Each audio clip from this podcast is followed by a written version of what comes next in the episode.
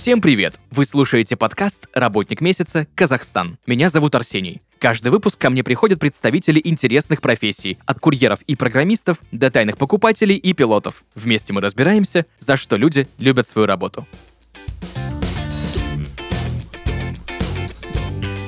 И сегодня в подкасте «Работник месяца» Абай Ахатов, трехязычный переводчик и диктор. Абай, привет. Привет. Для начала давай разберемся, кто такой трехязычный переводчик и чем он отличается от обычного переводчика, о котором мы привыкли слышать. Как правило, многие переводчики у нас э, работают в языковой паре. Угу. У них два языка рабочих. Я работаю с тремя языками. Соответственно, у меня больше направлений. Угу. Если, например, кто-то работает только с русским и английским, он переводит с русского на английский и наоборот. Угу. Я же перевожу с казахского на русский, с русского на казахский, с казахского на английский, с английского на русский и так далее. Шесть направлений. Угу. Больше материала для усвоения, больше тонкостей, больше нужно изучить. А в целом технически все одно и то же. Угу. Насколько это сложнее? Я бы сказал, это поглощает больше времени. Сама сложность, она отличается не сильно. Сложность, она только в объеме, Угу. что он утраивается. Слушай, скажи, пожалуйста, а где можно выучиться на трехязычного переводчика? У нас в Казахстане очень много билингвов. Исторически так сложилось. Ну, мы постсоветская страна, поэтому многие у нас говорят и на русском, и на казахском. Я учился в казахской школе, а на русском я всегда говорил повседневно. Угу. И мне э, было необходимо выучить только английский язык, а потом, когда я уже пришел к переводческому делу, я понял, что нужно делать на других двух языках, которыми уже владею. Подтягивать переводческую теорию, приемы и так далее. Обычно, когда переводят, ну как это правильно сказать, двуязычный переводчик, да? Да? Когда переводят с одного языка на другой, будь то с английского на русский или с немецкого на казахский, разные варианты, всегда трудно подобрать какие-то устойчивые словосочетания, идиоматические выражения. Это все про большее количество информации, которую нужно выучить, о которой ты говорил? Или же есть какие-то нюансы, в которых тебе все равно приходится разбираться? Идиомы, фразовые выражения — это всегда такая сложная история для переводчика, потому что невозможно выучить и запомнить абсолютно все. Более того, фразы, идиоматические выражения, они пополняются каждый день. Каждый раз появляется что-то новое. Поэтому должен быть, наверное, какой-то джентльменский набор чего-то Мгм. очень популярного, то, что на слуху, то, что можно часто услышать э, в новостях, по телевидению Мгм. или в каких-то крупных интернет-источниках. Но в целом достаточно понимать на языке оригинала, что имеют в виду. Если нет э, готового аналога, очень точного и емкого, то можно, в принципе, перевести своими словами дословно. Главное — донести смысл. Главное не э, переводить э, дословно калькой, из этого может получиться что-то очень плохое. Не обязательно учить все, важно донести смысл, все выучить невозможно. То есть трехязычный переводчик должен еще уметь адаптировать какие-то э, культурологические нюансы языков друг под друга при переводе. Да, разумеется, то, что прекрасно работает в одном, не обязательно будет также хорошо работать э, на другом языке. Об этом всегда нужно помнить. Где-то приходится полностью менять предложение. Только потому, что оно вот не работает на другом языке. Потому что э, развитие языка — это не только развитие каких-то слов, словосочетаний и грамматики. Это в целом развитие народа, страны Мгм. в котором говорят на этом языке. Допустим, вот э, Макдональдс очень хороший показатель, когда э, Мгм. Макдональдс заезжает в новую страну, начинают переводить его меню. Вот у Мгм. нас в Казахстане Макдональдс на казахском звучит немного непривычно для местного населения, просто потому что в казахской культуре прежде не было никаких двойных роялей, никаких чизбургеров исторически. Вот для этого подбирали какие-то новые слова для соусов, чего-то Мгм. такого. Вот так вот. Мгм. Абай, расскажи, пожалуйста, вот представим ситуацию, есть э, вопросы разные с адаптацией различных выражений, культурологических историй, да, когда в одном языке можно сказать по одному, в другом языке по-другому нужно сказать, в третьем языке приходится говорить по-третьему. Есть ли какие-то примеры, когда есть, допустим, английское выражение, и его нужно перевести адаптировать на казахский и на русский, и одним и тем же образом этого сделать не получится? Да, разумеется, такие ситуации возникают очень часто, как минимум в случае с казахским языком, просто потому что в казахском пространстве исторически многим нововведениям, новшествам еще предстоит появиться. Мы пока еще молодая страна, и в наш язык, соответственно, в нашу культуру все только-только начинает проникать. Все так или иначе мировое, какие-то мемы, может быть. Можно далеко не ходить и не брать английский язык, а взять название вашего подкаста работник месяца. Угу. Это термин, он из э, корпоративной культуры, своеобразная награда работнику за то, что он хорошо э, показал какие-то высокие результаты в том или ином месяце, и эта пальма, она передается э, в зависимости от того, кто был лучше. Угу. В казахском, например, такого нет. В корпоративной культуре такого пока понятия нет, нет такой традиции. Соответственно, перевести на казахский можно, дословно как «самый лучший работник этого месяца». Угу. Но вот коннотации не возникнет у человека, он, у него не возникнет ассоциации именно с корпоративной культурой. Угу. Вот, например, вот так вот. Поэтому как здесь уходить э, из этой ситуации, пока непонятно. Пройдет какое-то время, прежде чем это слово станет узнаваемым, словосочетание mm. точнее. Как бы ты сейчас адаптировал бы название «Работник месяца» на казахский язык? Я все-таки, да, я перевел бы дословно «Айден», mm-hmm Эздык Жамашшаса. Лучший работник этого самого месяца. Хорошо, спасибо тебе большое. А расскажи, пожалуйста, с какого языка на какой все-таки чаще всего переводить сложнее? С казахского на английский, либо с казахского на русский, либо с русского на английский, либо с английского на казахский? Ты говорил, что у тебя шесть языковых пар. Какая самая трудная?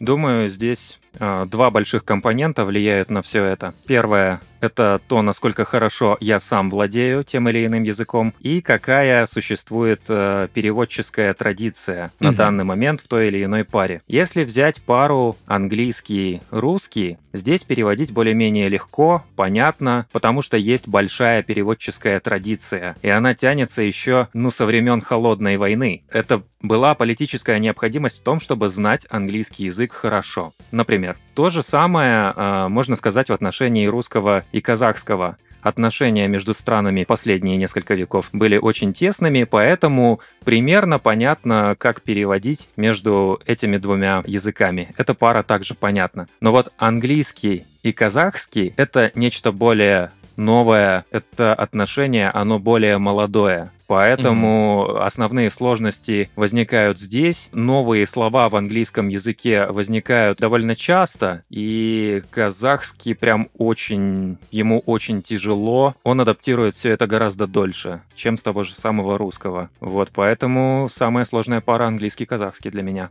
Что должен уметь трехязычный переводчик, какими навыками обладать и что входит в его обязанности? Как и двухязычный переводчик, есть три основных вида перевода.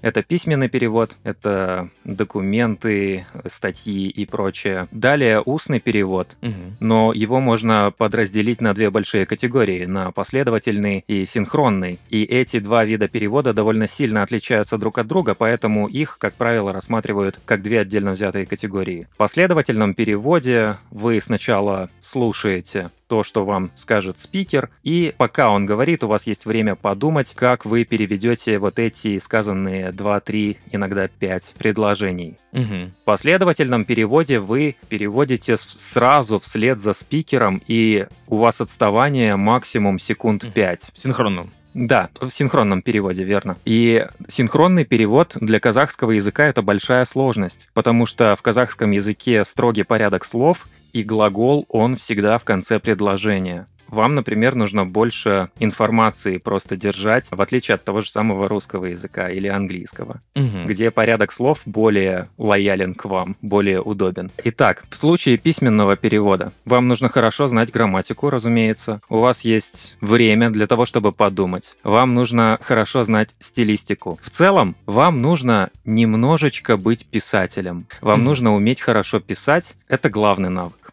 Помимо того, что вы подкованы профессионально, да, вот ключевым я бы, наверное, выделил умение писать. А в случае с последовательным переводом у вас должна быть хорошая оперативная память. Удерживать в голове примерно 5 предложений — это не так-то просто. Лично я при последовательном переводе устаю гораздо больше, чем в письменном, и чем в синхронном переводе. Он выматывает гораздо больше. Может быть, это мое субъективное, но мне кажется этот э, перевод более сложным, чем остальные. То есть ты еще работаешь как синхронист? Э, как синхронист я начал работать недавно, Угу. но у меня неплохо получается. Возможно, я не знаю, у меня просто потенциал какой-то вот к этому делу. Я в нем прогрессирую гораздо быстрее, чем э, в последовательном переводе. Слушай, это очень круто, потому что я знаю, что синхронисты, даже двуязычники, очень высоко ценятся, и, насколько я знаю, не так-то долго длится их карьера, потому что это очень трудно исключительно для мозга постоянно быть в напряжении, постоянно синхронно переводить, а когда у тебя трехязычный синхронный перевод, это же, ну, в моем понимании, это еще сложнее, сильно сложнее. Да, разумеется, но сложность, то есть нагрузка когнитивная, она такая же, как у двухязычного переводчика. Все дело в подготовке. Мгм. В, опять же, в объеме, в массиве информации, которую нужно изучить. Три языка, больше приемов, которые нужно освоить, а именно какая-то интенсивность, она здесь ровно точно такая же, потому что в отдельный момент времени я работаю с двумя языками.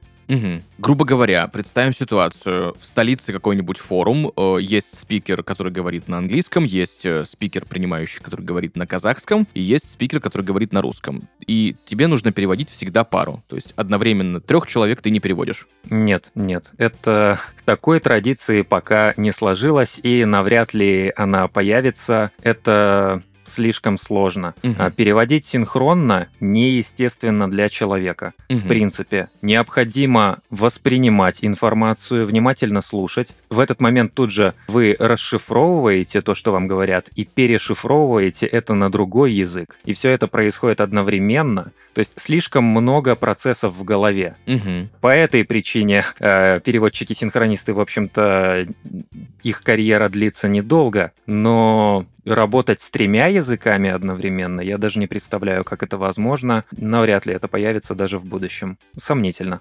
Есть ли какие-то технические аспекты, стороны, нюансы работы переводчиком-синхронистом? Здесь очень важна подготовка. Здесь важно знать тематику, знать, э, о чем будет идти речь. Важно уметь работать с оборудованием, но в принципе достаточно поработать один-два раза и уже понимаешь э, кухню. Важно найти контакт с напарником. Мгм. Синхронисты всегда переводят вдвоем. Они меняются каждые 20 минут, потому что когнитивная нагрузка слишком большая, и если не будет вот этих перерывов, э, можно сойти с ума очень легко. В целом, главное, как и в любом другом деле, главное набить руку. Абай, скажи, пожалуйста, я слышал про такое негласное правило, что переводчик при переводе с одного языка на другой, особенно если это синхронист, должен быть носителем хотя бы одного из языков. Это правда? Я, честно говоря, такого не слышал, что прям должен быть носителем одного из языков, но это правило, мне кажется,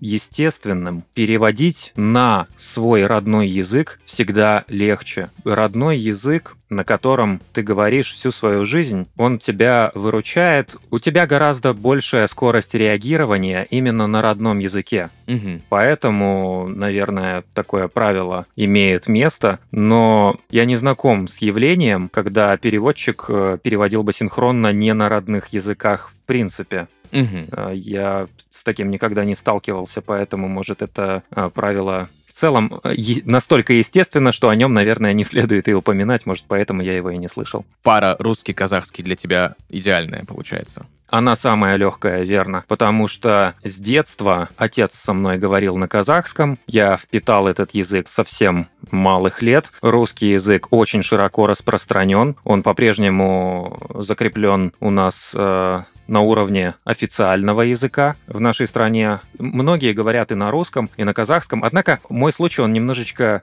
уникален. Мой казахский язык, он, как бы это сказать, рафинированный. М, Я говорил на казахском не так уж много, не так уж часто.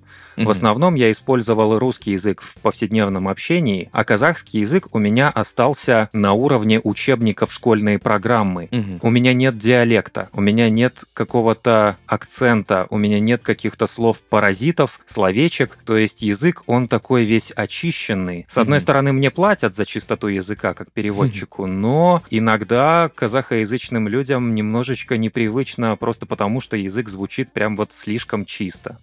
Но как переводчику мне это только на руку. То, что я находился в определенной изоляции от казахского, просто потому что мой круг общения по большей части был русскоязычным, мне в итоге придает мне какую-то оригинальность. Да. Расскажи, пожалуйста, как проходит в среднем твой рабочий день? Я встаю в 7 часов, собираюсь на работу, меня отвозят в офис. В 9 часов я включаю компьютер, проверяю почту. На почту мне приходит задание э, на перевод. Это документы. Я работаю в сфере среднего образования. Я, соответственно, перевожу какие-то документы, учебные программы, учебные материалы. В основном по дисциплинам я перевожу информатику, физику, химию, биологию. В основном Мгм. с этими направлениями работаю. Письменный перевод. Средняя скорость моя в письменном переводе это где-то 7-8 страниц за рабочий день, то есть за 8 часов работы. Ого, это немало. Ну, ты знаешь, насколько я знаю, в стандарте ООН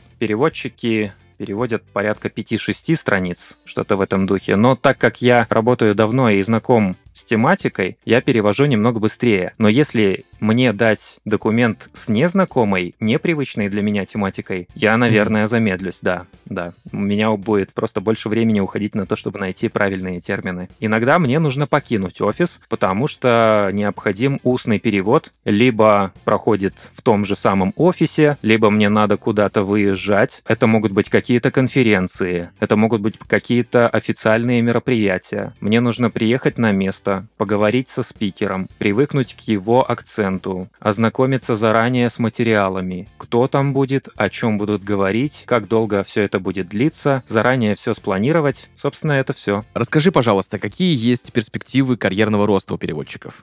Насколько я знаю, карьера переводчика у большинства начинается с письменных переводов. Переводчики берут большие объемы, и вознаграждение у них, к сожалению, невысокое. Но, как и в любой карьере и в любой специальности, есть определенная верхушка, которая получает очень хорошо. Они берут более ответственные документы на перевод и получают, соответственно, больше. Но высший пилотаж — это, конечно, все-таки синхронный перевод. Здесь э, самые большие гонорары, здесь э, меньшее количество работы часов в месяц, Мгм. потому что вы, в принципе, отработали два мероприятия в месяц, и у вас средняя зарплата по стране, например. Мгм. Мой путь, он немного другой был, потому что я по специальности вообще не переводчик, например. Я закончил вуз по специальности преподаватель иностранных языков. Мгм. Английский и французский у меня по специальности. Второй, мой профессор, наверное, меня убьет за то, что я уже забыл французский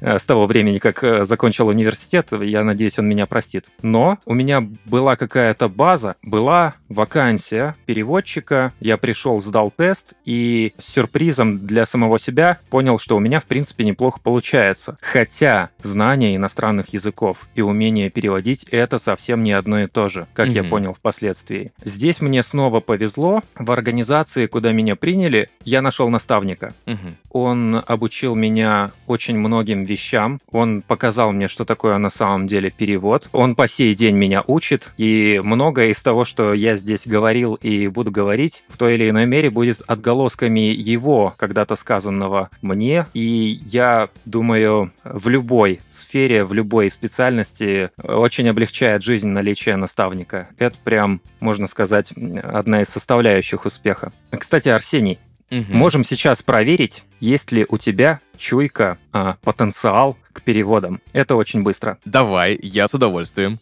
Вот, собственно, с этого, наверное, и начал мой наставник. Это то, почему меня заинтересовал перевод, и по, по сей день мне эта работа очень нравится. Вот смотри, Мгм. чувствуешь ли ты разницу? В комнату вошел мальчик. Или мальчик вошел в комнату. Вот Мгм. здесь вот ты чувствуешь какую-то разницу? Если проводить аналогии с английским языком, то, конечно. Я смотрю, ты подготовлен. В первом случае акцент э, на то, куда зашел мальчик, а во втором случае акцент на том, кто зашел в комнату. Да, соответственно, это отразится при переводе. В первом случае мы знаем уже мальчика, и Мгм. он куда-то заходит. Во втором случае об этом мальчике пока ничего не известно, и Мгм. он вошел в какую-то комнату. Он нам пока не знаком. Мгм. Вот, это, наверное, такая квинтэссенция, какой-то краеугольный камень понимания того, что такое перевод. Слушай, очень крутое упражнение, спасибо тебе большое. Я прям вот не, не зря в университете учился, оказывается.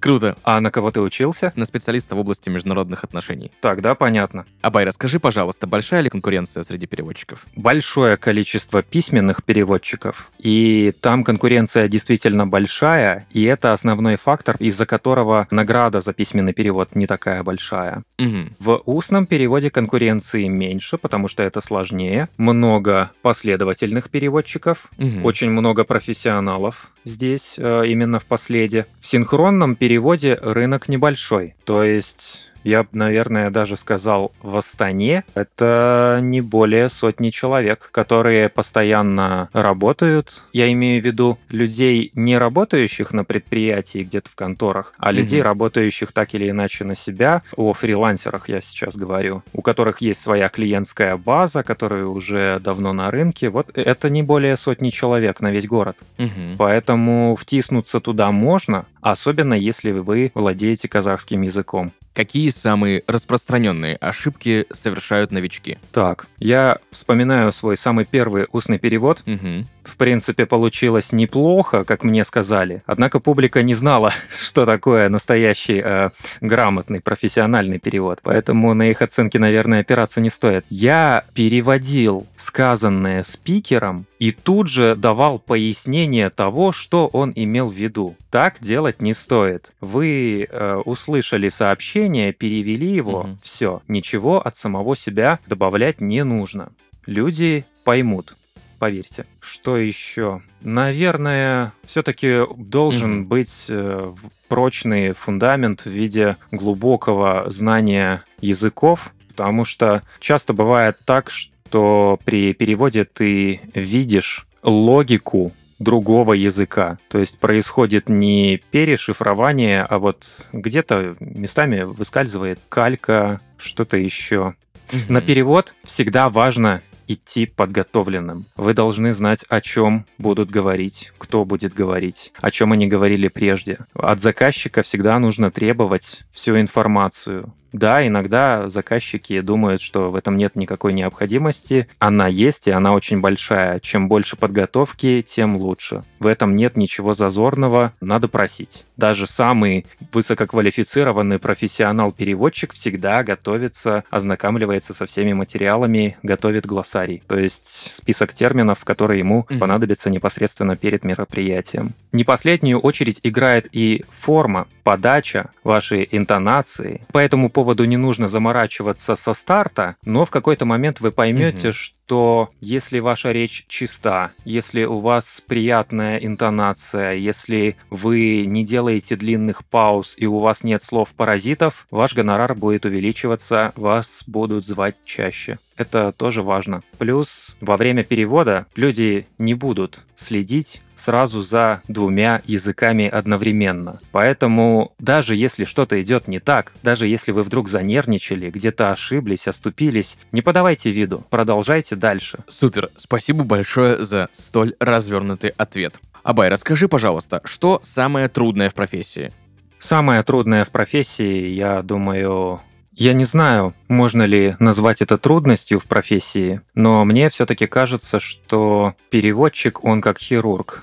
Он либо переводчик, либо не переводчик. Мгм. Овладевание языками – дело непростое, кто бы что ни говорил. До разговорного уровня язык можно поднять абсолютно всем. Но для того, чтобы достичь какой-то вершины, нужно языковое чутье, нужна предрасположенность. Поэтому изначально у этой профессии довольно высокий порог вхождения. Это первое. Угу. Второе, будучи переводчиком, необходимо изучать огромные массивы информации. У человека должен быть широкий кругозор. Если вы переводчик, вы имеете представление о каких-то исторических процессах, о культурных, вы немного разбираетесь в политике, кино, музыке, все что угодно. Это одна из э, сложностей, нужно знать многое. С другой стороны, это одна из причин, по которой эту профессию любят, в том числе я. У меня следующий вопрос был по поводу того, что тебе больше всего нравится в профессии, но ты уже на него ответил.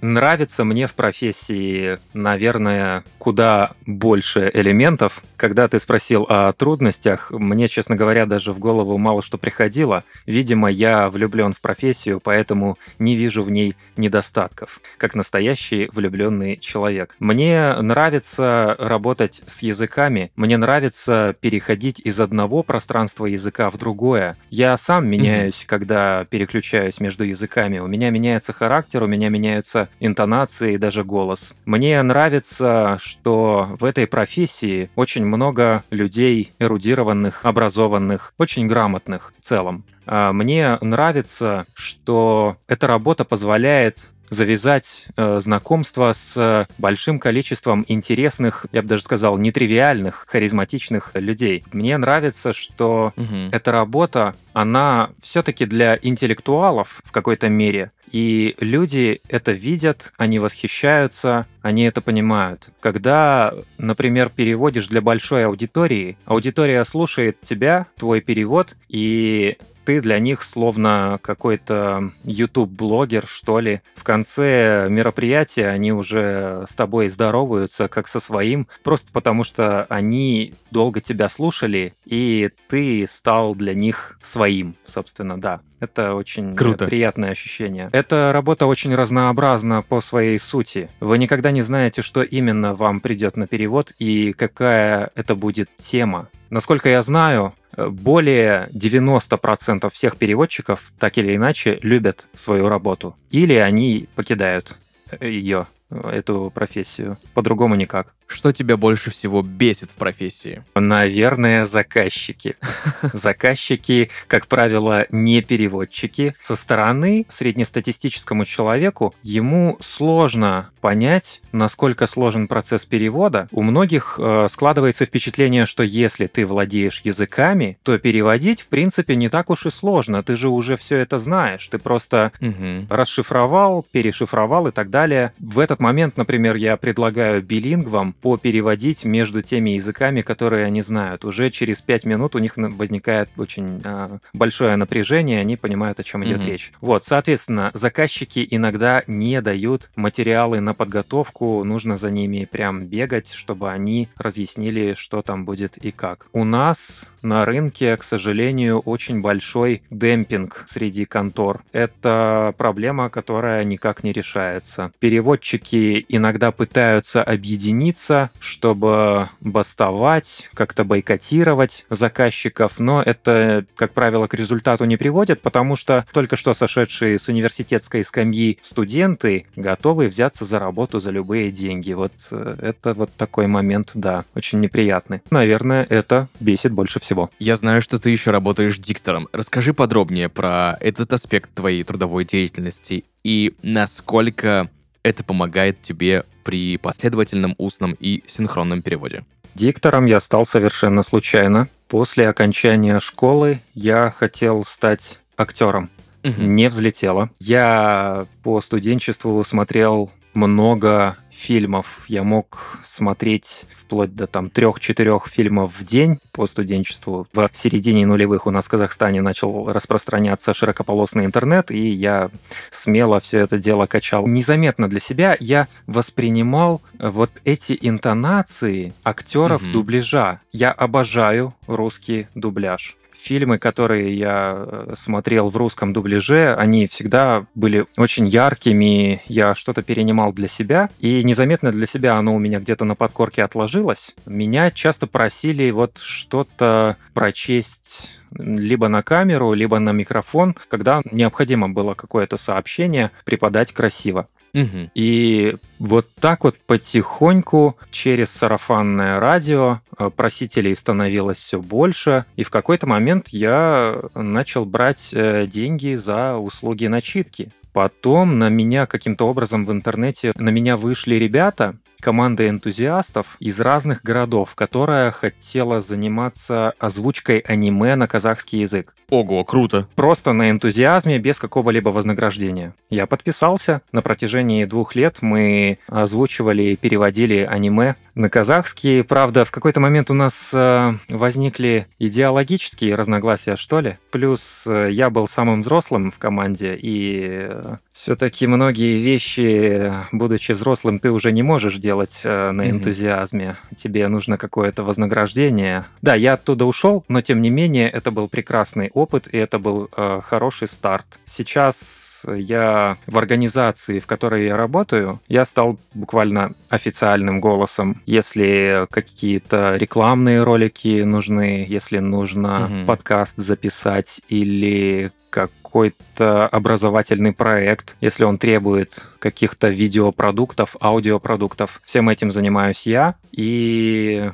да, ко мне также поступают заказы со стороны. В отличие от перевода, диктор работает меньше. И за отдельно взятый промежуток времени получает больше. Поэтому, если есть э, красивый, приятный голос от природы данный, это повод задуматься в пользу того, чтобы сделать свой выбор в пользу дикторства и озвучки. Да, я так думаю. Да, и все это дело, разумеется, помогает мне при переводе, постольку поскольку при переводе все слушают тебя, э, Мгм. немного забывая про спикера. На самом деле в переводе часто говорят, вот э, переводчик должен быть незаметным. Спикер он у нас основной, переводчик он у нас лишь помогает. В моем случае не так. В моем случае я иногда могу затмить э, спикеров. Я не знаю, нравится ли им это или нет, но имеем, что имеем. И не в последнюю очередь это благодаря э, моему умению владеть голосом, интонациями. Я не скажу, что я профессионал. Я не скажу, что я